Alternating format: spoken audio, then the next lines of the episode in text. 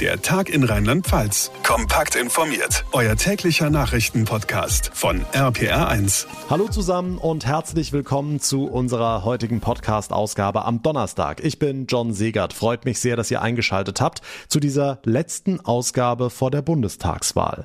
Drei Tage sind's noch, dann dürfen wir unser Kreuzchen machen, wenn wir es nicht schon per Briefwahl verschickt haben. Wie schwer fällt denn die Entscheidung in diesem Jahr? Blitzumfrage am Mainzer Rheinufer. Nee, eigentlich ist es auch so, sagen wir mal, dass mich keiner überzeugt hat. Ne? Und ich auch keinen sehr durchsetzungsstark finde. Ne? Es hat einer genauso gelogen wie der andere. Die Ideallösung würde man nicht finden. Ich traue aber der Partei und der Person, die dafür an der ersten Stelle steht, nicht zu, dass sie das Land vertritt. Ich habe das lange verfolgt und war mir dann relativ schnell sicher, was ich auf jeden Fall nicht will. Klar ist, es wird ein Kopf-an-Kopf-Rennen, es wird spannend wie selten. Aber es gibt auch genug Menschen, die sich fragen, was kann ich schon bewirken? Der oder die wird doch eh Kanzler bzw. Kanzlerin. Was soll meine Stimme denn da bringen? Diesem Thema gehen wir heute hier im Podcast nach. Genauer klären wir die Frage, wen wähle ich eigentlich, wenn ich nicht wählen gehe? Darüber und über vieles mehr spreche ich in dieser Ausgabe mit dem Politikwissenschaftler Professor Kai Arzheimer von der Uni Mainz. Und ich stelle euch ein sehr schönes Projekt vom Leininger Gymnasium in Grünstadt vor, in der Pfalz. Dort findet heute und morgen die sogenannte Juniorwahl statt, bei der die Schülerinnen und Schüler unter echten Bedingungen ihr Kreuzchen machen dürfen. Also mit Wahlbenachrichtigung, Stimmabgabe in der Wahlkabine sowie Auszählung der Stimmzettel und Endergebnis. Wie nehmen die Jugendlichen diese Wahl an? Wie werden sie darauf vorbereitet und wie fällt das Ergebnis am LG aus? Das erläutert mir der Initiator dieses Projekts, der Sozialkundelehrer Ingo Hammann, ebenfalls in dieser Ausgabe. Also viele Infos rund um die Bundestagswahl in drei Tagen und da würde ich sagen, legen wir direkt los. Und ich begrüße zu Beginn den Politikwissenschaftler Professor Kai Arzheimer von der Uni Mainz. Schönen guten Tag. Guten Tag, Herr Segert. Herr Arzheimer, erstmal ganz allgemein, wie bewerten Sie den diesjährigen Wahlkampf? Naja, es ist der spannendste Wahlkampf seit Jahren gewesen, glaube ich. Äh, was den Wahlkampf besonders spannend gemacht hat, war die große Bewegung in den Umfragen.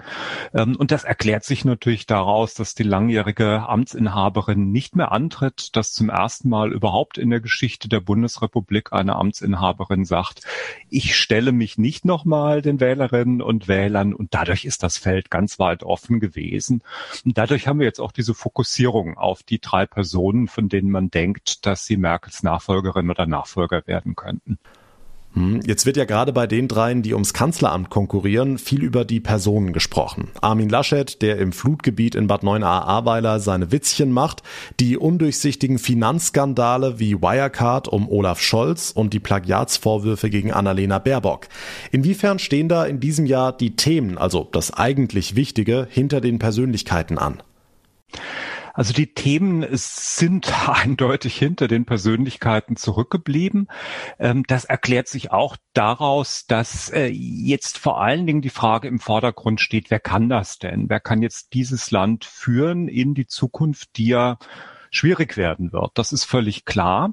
Ähm, und was jetzt die Themen angeht, da sind ja Corona, Umweltschutz, Klimaschutz ganz oben auf der Tagesordnung. Da gibt es natürlich auch Unterschiede zwischen den Parteien, aber diese Unterschiede sind nicht fundamental, sodass die Frage, wer kann es denn am besten, wer kann denn mit diesen Problemen umgehen oder wem glauben wir denn am ehesten, dass er uns in diese Zukunft führen kann, ähm, dass die natürlich schon wichtiger sind, als es sonst vielleicht der Fall wäre.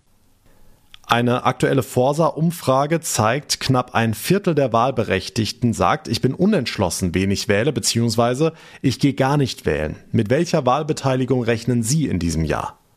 Also wenn wirklich 25 Prozent der Wählerinnen und Wähler nicht wählen, gehen sollten, dann wären wir bei 75 Prozent und das entspricht so etwa dem Durchschnitt der letzten Bundestagswahlen. Da hatten wir meistens Werte in den hohen 70ern Und ich denke, dass wir da auch wieder landen werden. Es gibt so ein paar Faktoren, die die Wahlbeteiligung nach oben treiben könnten. Es ist eine offene Wahl. Es ist spannender vielleicht als sonst. Ähm, es werden auch viele die Möglichkeit der Briefwahl nutzen, was es auch leichter macht, wenn man sich den Sonntag nicht frei halten muss. Das würde so die Wahlbeteiligung nach oben ziehen.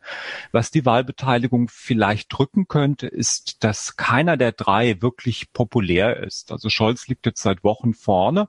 Ähm, aber auch da ist es nicht so, dass äh, die große Mehrheit sagt, das muss jetzt unser Kanzler werden, sondern man hatte eigentlich den ganzen Sommer über das Gefühl, ähm, es geht jetzt darum, diejenige Person auszusuchen, mit der man am ehesten hinkommt, ohne dass das irgendeine Form von Enthusiasmus auslösen könnte. Ähm, das drückt dann vielleicht die Wahlbeteiligung doch wieder ein bisschen nach unten, dass keiner von den dreien so charismatisch mitreißend ist. Was Merkel natürlich auch nicht war, äh, aber Merkel hatte enorme persönliche Popularitätswerte und das fehlt jedem dieser drei im Moment.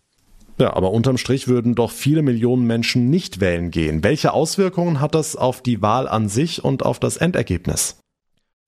Ja, also das ist eigentlich sehr einfach zu beantworten. Wenn Sie nicht wählen, haben sie keine Stimme. Das heißt, sie haben keinerlei Einfluss auf das Wahlergebnis und im Prinzip verteilt sich ihre potenzielle Stimme gleichmäßig auf die anderen Parteien.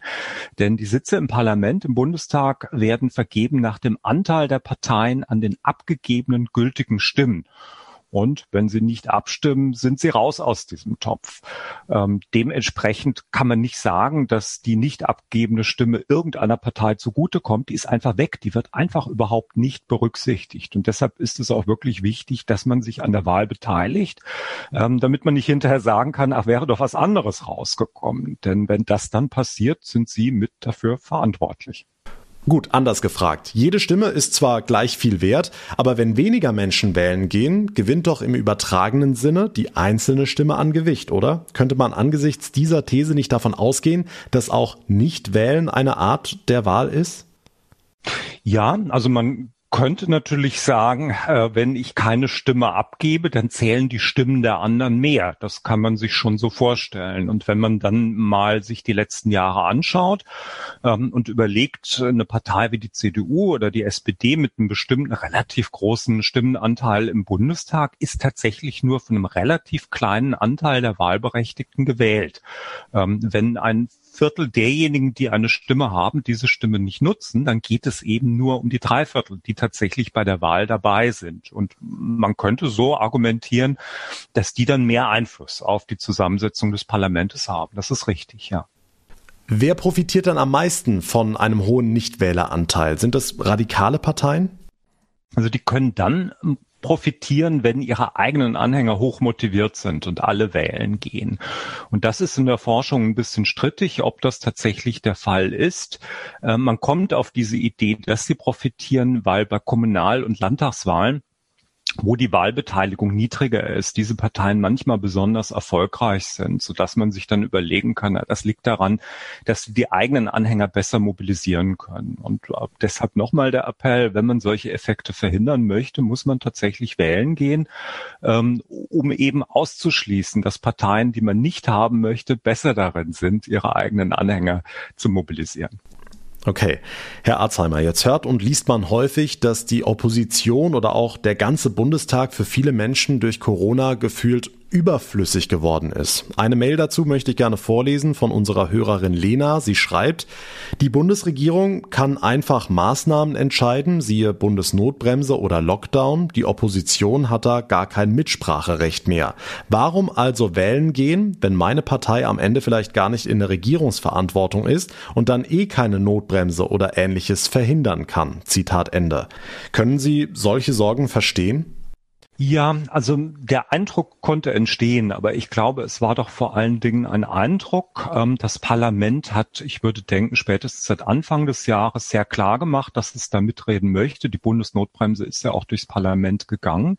Und man muss sich natürlich klar sein darüber, dass die Bundesregierung ja auch nur durch die Parlamentsmehrheit ins Amt gekommen ist und durch eine Parlamentsmehrheit auch jederzeit wieder abgewählt werden kann. Ähm, von daher ist auch in solchen Zeiten der Bundestag ganz, ganz wichtig, wichtig als Organ, das die Regierung kontrolliert und letzten Endes auch die Regierung in der Hand hat. Warum ist es denn in diesem Jahr so, dass viele Menschen bis kurz vor der Wahl mit ihrer Entscheidung warten oder eben gar nicht wählen gehen? Was sind Ihrer Meinung nach da die zentralen Gründe? Dazu müsste ich wirklich ein bisschen ausholen. Darf ich das? Ja, klar, gerne. Ähm, also einer der wichtigsten Faktoren, die Wahlverhalten erklären und Wahlbeteiligung erklären, ist die sogenannte Parteiidentifikation, dass ich mich selbst dauerhaft als Anhänger einer Partei betrachte. Ähm, und dieses Phänomen der Parteiidentifikation, das wird langsam weniger in Deutschland. Das ist ein ganz schleichender Prozess. Aber wir wissen, da geht so ungefähr ein Dreiviertel Prozent pro Jahr verloren. Ähm, das war auch die letzten Jahre schon so, aber es gab eine prominente Politikerin in der CDU, das war Angela Merkel, und die hat es geschafft, Leute für die CDU zu mobilisieren durch ihre persönliche Popularität, dadurch, dass man sie kannte, die vielleicht schon nicht mehr so an die CDU gebunden waren. Und auf der anderen Seite gab es auch Leute, die Merkel ganz furchtbar fanden und vielleicht gerade deshalb motiviert waren zu wählen, weil sie in Teilen der Gesellschaft als ein Feindbild gesehen wurde. Und in diesem Moment, ähm, wo diese dominante Figur jetzt weg ist, äh, stellt man vielleicht fest, ich habe gar nicht so klare politische Orientierungen. Ich bin vielleicht gar kein CDU-Anhänger oder SPD-Anhänger oder Grünen-Anhänger. Ich mache mir Gedanken ums Klima, aber ich möchte auch mein Auto nicht aufgeben und weiß jetzt gar nicht so genau, ähm, wie ich mich verhalten soll. Das heißt, es fehlt so ein bisschen an dieser Orientierung an der Person.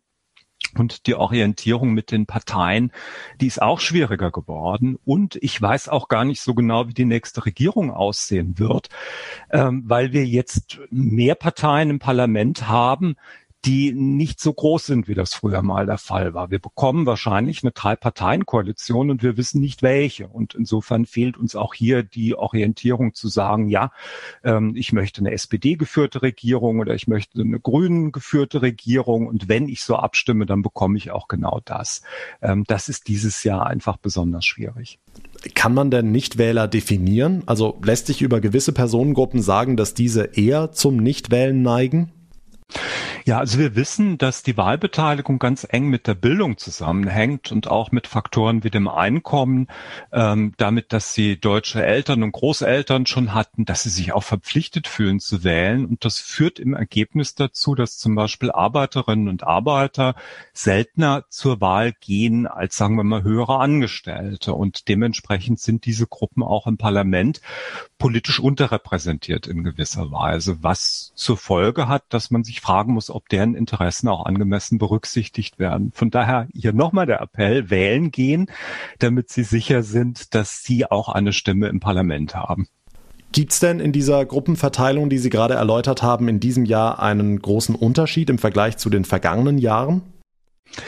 Also ich glaube, dass es gerade bei den jüngeren Menschen jetzt viele mit einer hohen Motivation gibt. Und ich würde mir wünschen, dass die dann auch tatsächlich häufiger zur Wahl gehen, als es in der Vergangenheit der Fall war. Das ist nämlich auch noch so eine Variable, von der wir wissen, dass die einen starken Einfluss hat. Je älter man ist, desto eher geht man wählen. Und auch das führt dazu, dass Parlamente eher die Interessen der älteren Bevölkerung als die der jungen Generation widerspiegeln. Und von daher an die Urnen, junge Menschen sagt der Politikwissenschaftler Professor Kai Arzheimer von der Uni Mainz. Vielen Dank für das sehr interessante Gespräch. Vielen Dank. Ja, an die Urnen, junge Menschen, hat der Professor gesagt, ein Appell an alle, die in diesem Jahr vielleicht auch das allererste Mal wählen dürfen. Mitten in der Pfalz durften heute aber auch Jugendliche unter 18 ihr Kreuzchen machen, nämlich am Leininger Gymnasium in Grünstadt. Das Ganze hochprofessionell unter echten Bedingungen wie bei den Erwachsenen um den Schülerinnen und Schülern die Bedeutung und Wichtigkeit der Bundestagswahl zu verdeutlichen. Über diese Juniorwahl spreche ich jetzt mit Ingo Hammann. Er ist Sozialkundelehrer am Leininger Gymnasium und Initiator des Projekts. Schönen guten Tag, Herr Hammann. Hallo, vielen Dank äh, für die Möglichkeit, hier sprechen zu dürfen. Sie haben das Projekt ins Leben gerufen. Fangen wir vielleicht mal ganz bei Adam und Eva an. Wie kam es denn dazu? Was war die Idee dahinter? Ja, das Projekt ist ein bundesweites Projekt, Juniorwahl, das angeboten wird. Ähm, und äh, seit 2005 ähm, nehmen wir an diesem Projekt teil, sowohl bei Bundestags- als auch Europawahlen. Da mir Schülerorientierung immer extrem wichtig ist, ähm, habe ich gleich diese Chance genutzt und wir haben das ausgetestet und sind bis heute mit Begeisterung dabei. Wie läuft diese Wahl ganz genau ab am Leininger Gymnasium? Ja, man muss sich so vorstellen, dass wir erstmal ein Team zusammenstellen aus Wahlhelfern. Das sind die Politikkurse. Und ähm, die sind dafür verantwortlich, äh, Wahlbenachrichtigungen zu schreiben. Also jeder Schüler bekommt eine individuelle Benachrichtigung. Ähm, sobald die dann gekommen ist und der Wahltag feststeht, ähm, geht man mit seiner Wahlbenachrichtigung, Schülerausweis, Personalausweis zum Wahlbüro, wird also vorher abgeholt, ähm, bekommt dort nochmal kurz erklärt, wie denn der Ablauf der Wahl ist und ähm, betritt dann, so wie Erwachsene auch, das äh, Wahlbüro und kann dann, oder das Wahllokal und kann dort wählen. Wir haben also Wählerverzeichnisse, wir haben ähm, Wahlurnen natürlich, wir haben die Wahlkabinen gestellt, also genauso professionell, wie man sich das im richtigen Leben vorstellen kann. Wie die Großen quasi. Ähm, kann man denn auch nicht wählen gehen? Also wenn man jetzt dann sagt, ich möchte einfach nicht mitmachen, äh, steht jedem Erwachsenen ja auch frei. Geht es denn auch? Das ist bei uns natürlich auch möglich, gehört zu jeder Demokratie natürlich dazu. Ähm, wir handhaben es allerdings so, dass dadurch, dass alle Schülergruppen natürlich zum Wahlbüro kommen, dass jeder einen Wahlzettel bekommt und wer eben dann nicht wählen möchte, der ähm, gibt dann eben einen leeren Wahlzettel ab, weil wir natürlich nicht wollen, dass irgendjemand ähm, dadurch geoutet wird, dass er allein im Klassensaal zurückbleiben muss. Wie kriegen die Kinder und Jugendlichen denn die Entscheidungsgrundlage? Also gehen Sie im Unterricht oder allgemein die Klassen ähm, die ganzen Parteien und Wahlprogramme durch? Wie läuft das ab? Also bei uns nehmen die Klassenstufe 9 bis 12 an der Juniorwahl teil, ganz einfach, weil ab der 9. Klasse Sozialkunde unterrichtet wird. Ja, und da gehen wir natürlich zunächst aufs Wahlsystem ein. Wie funktioniert es eigentlich? Aber im nächsten Schritt schauen wir uns natürlich genau an, wen kann ich denn eigentlich wählen? Und da haben wir ganz vielfältige Informationsmöglichkeiten aufgezeigt. Wir haben Wahlprogramme analysiert, Wahlkampfspots ähm, angeschaut, analysiert, Kandidaten vorgestellt, aber auch die Umfrageergebnisse verfolgt ähm, bis schlussendlich natürlich die Dinge wie Valomat dann zum Zug kommen. Also je nach Klassenstufe haben wir das individuell angepasst, aber die Schülerinnen und Schüler sind wirklich richtig gut vorbereitet. Ja, und entsprechend positiv fallen ja auch die Reaktionen aus. Ich fand gut, dass gezeigt wird, dass die Meinung der jüngeren Bürger und Bürger gehört wird. Und ich finde es gut, dass versucht wird, den Jugendlichen Politik nahezubringen. Ja, also unser Stammkursleiter hat sich sehr viel Mühe gegeben, uns richtig in das Thema einzuarbeiten und hat uns allen auch vermittelt, dass das eben was Ernstes ist, was wir jetzt hier machen. Ich würde mal sagen, über 90 Prozent waren sehr, sehr gut vorbereitet und auch wir als Team waren sehr, sehr gut vorbereitet und sehr ernst abgelaufen. Je früher man damit sozusagen konfrontiert wird, desto schneller werden wir später ähm, in unserem Eigenleben eigene Entscheidungen treffen können. Und ähm, ja. Ja, Herr Hamann, wie geht's Ihnen, wenn Sie sowas hören? Geht runter wie Öl, oder? Ja, ich selbst bin auch noch euphorisch, weil ich die ähm, auf, oder die Funktion des stillen Wahlbeobachters hatte. Dadurch, dass meine Schülerinnen und Schüler ja alles durchgeführt haben, konnte ich wirklich diese Wahlatmosphäre genießen und habe eine angenehme Stimmung wahrgenommen. Eine Mischung aus Ernsthaftigkeit, aber auch gleichzeitig die Freude zum Wählen, die da war. Und schlussendlich überhaupt mal an diesem demokratischen System wirklich teilhaben zu können. Ähm, das war wirklich eine ganz tolle, ein tolles Erlebnis für mich. Und gerade in diesen Zeiten, wo ja Projekte rar gesät sind, ist es eine tolle Sache, dass wir Schule mal wieder richtig ähm, durchführen können. Nun beobachten wir ja bei, bei äh, den Erwachsenen auch viel Politikverdrossenheit. Viele, die eben sagen, ich kann eh nichts ändern oder wir beschäftigen uns jetzt heute im Podcast mit dem Thema, wen wähle ich, wenn ich, wenn ich nicht wählen gehe. Ähm, wie wichtig halten Sie denn Ihr Projekt, dass eben im Erwachsenenalter diese Verdrossenheit gar nicht eintritt. Also wir beobachten das bei uns an der Schule eigentlich ähm, äh, genau andersrum, weil hier wirklich ähm, ähm, eine Euphorie entstanden ist, sich beteiligen zu können. Also selbst in der fünften, sechsten Klasse unterrichte ich das natürlich, obwohl die noch keine Sozialkunde haben. Die wollen mitentscheiden. Also ähm, die merken natürlich auch, gut, ich könnte nicht wählen, aber wenn ich nicht wähle, dann entscheiden ja andere für mich mit. Und ähm, bei uns an der Schule ist es sogar jetzt so weit, als ich angefangen habe, 2005 hatten wir einen kleinen Politikkurs. Mittlerweile haben wir sogar äh, Anmeldungen für zwei Kurse, wo sich weit über 40 Leute für Politikleistungskurs interessieren. Ich glaube, das ist Antwort genug und zeigt, ähm, dass die jungen Menschen, die nachkommen, nicht nur bei Fridays for Future aktiv sind, sondern die wollen wirklich unsere Demokratie mitbestimmen. Und das ähm, ist einfach äh, total klasse, das miterleben zu dürfen. Was kriegen Sie denn von außerhalb gespiegelt? Von Eltern, von anderen Lehrerkollegen, von anderen äh, Institutionen? Was gibt's da von außen für Reaktionen? Also die Rückmeldungen sind wirklich sensationell. Ähm, Schülerinnen und Schüler sowieso haben wir ja gerade eben auch gehört, aber auch von Elternseite, da ergeben sich wirklich ganz kuriose Dinge, wo dann Eltern dastehen und vergessene Wahlbenachrichtigungskarten in die Schule mitbringen oder nochmal den Schülerausweis nachreichen. Ähm, aber auch die Kollegen und Kolleginnen, ähm, die sind wirklich dabei und unterstützen die, die Projekte auch ähm, tatkräftig. Und das erleichtert es als Schulgemeinschaft, so ein tolles Projekt einfach durchführen zu dürfen. Jetzt sind die Stimmen der Schülerinnen und Schüler alle in den Wahlurnen drin. Wie geht's denn jetzt weiter? Wie werden sie ausgezählt? Von wem? Und gibt's dann auch ein Endergebnis? Also bei uns ist es so, dass morgen die Wahl noch weitergeht. Wir haben es auf zwei Tage unterteilt.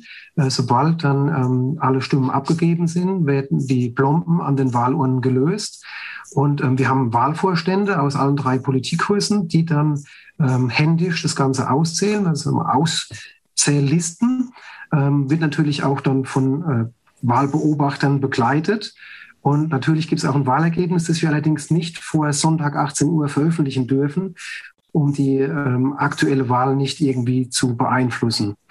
Bei uns in der Schule wird es dann natürlich ähm, digital weitergeleitet ähm, und am Montagmorgen, spätestens wenn alle Schülerinnen und Schüler in die Schule kommen, hängen schon die Auswertungen da, damit auch jeder weiß, wer bei uns am LG in Grünstadt diese Wahl für sich entschieden hat. Und dann wird es aufgeschlüsselt wie bei den Erwachsenen, x Prozent für die Partei, x Prozent für die Partei und findet es dann nochmal im Unterricht statt? Auf jeden Fall wird es analysiert.